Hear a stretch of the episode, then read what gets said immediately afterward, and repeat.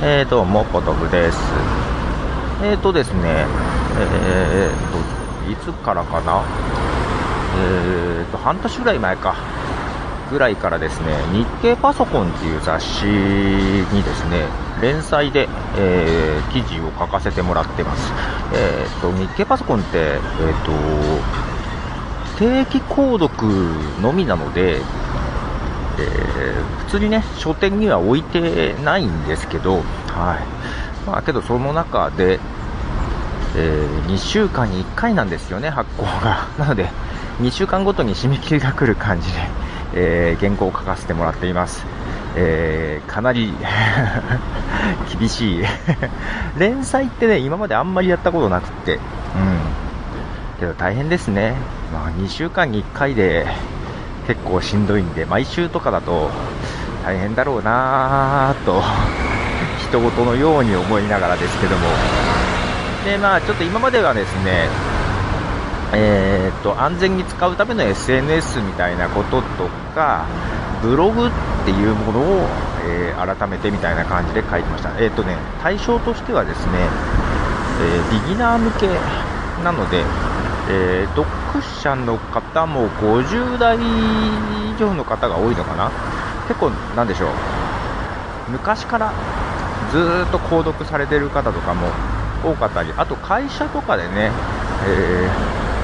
ー、なんか定期購読されてるところも多かったりな感じです。今までも仕事先で、えー、なんか撮ってますみたいな方がいたりしました。私がライターしてるってことはあまり知らないところで 発見されたりとかもしてしまいましたけども。で今ですね新たにまた連載が始まりまして、えー、始ま次からか。えーとですねドロップボックスのことを書いております、まあ、これはあのあれなんですよ、まあ、ドロップボックスねえー、名前は知ってる人は多いと思いますしなんとなく使ってる人も 多いかもしれないんですけど、あの本当にうちの奥さんが、そのいまいち使い方がわからないと、うん、で結構あの、どう使えばいいの的な話とかね、ちょっと前にあったんですよ。でそれこそあのメールで送れない、えー、ファイル、これどうやって送ればいいの？っていう感じで、ドロップボックスで送ればって どうやって送るの？みたいなね。そんなやり取りがあったのでまあそういう意味でもまだまだよくわからないとか、えー、使い方がわかんない使いこなせないっていう人は全然多いかなと思ってそんなことをですね書いております。とはいえあのー、個人的にはクラウドサービスはいろいろ使ってましてドロップボックスもねあの一時期プロ版にしてえー、1テラまで 使えるようになってましたけど、えー、なんかもう有料にそこまでいらないかなと。で、バッサリいろいろ切っていってですね、今あの、まあ、ボーナスとかもあったので、最高どれぐらい使えるのかな ?12 ギガぐらいまで使えるのかな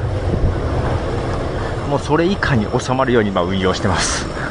でまあ他のクラウドサービスも使ってるんでね、特にあの、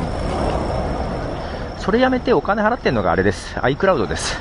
iCloud 全然最初の5ギガじゃ足りないよね。うん。うっかり端末バックアップしちゃったら全然足りないし、バックアップしなくても足りないですよね。で、130円ぐらいだったっけ？月130円ぐらいで50ギガまで増やせるんで、確か。今ちょっとうろ覚えですけど。全然そったコストパフォーマンスはいいんですよね。うん、で、今度 iOS11 でまた、えー、ちょっと使いやすくなる。まあそうでもないんだけどね。まあ、iCloud ドライブは前からあって、まあそれからまあ、普通にクラウドサービスとしても使えるように、えー、なったりしたので、うん、iCloud、なので、ま、まあ、iCloud50 ギガ量足りなくなったら、iCloud をもうちょっと増やしてもいいかなとか思って、まあ、ドロップボックスは、実 は無料版で使ってます。あと無料で使ってるのはボックスってやつ。これもあの、なんか、いい時に契約したので、50ギガまで無料で使えるっていうのもありますし、あと最近その Windows ちょっと立ち上げて OneDrive が前より使いやすくなったかなと思ってます特に Windows 10からですと、うん、皆さんクラウドサービスってどんなの使ってますかね？私は本当にいろんなやつを、えーと、なんとなく自分ルールで目的に応じて使い分けてるんですけど皆さんって何かに集約してますかね？いろいろ分散されてますかね？その辺また、えー、知りたいなと思いつつ、はい、そんな感じでございます。おっと電車が来そうですのでではこの辺で。歩道でした。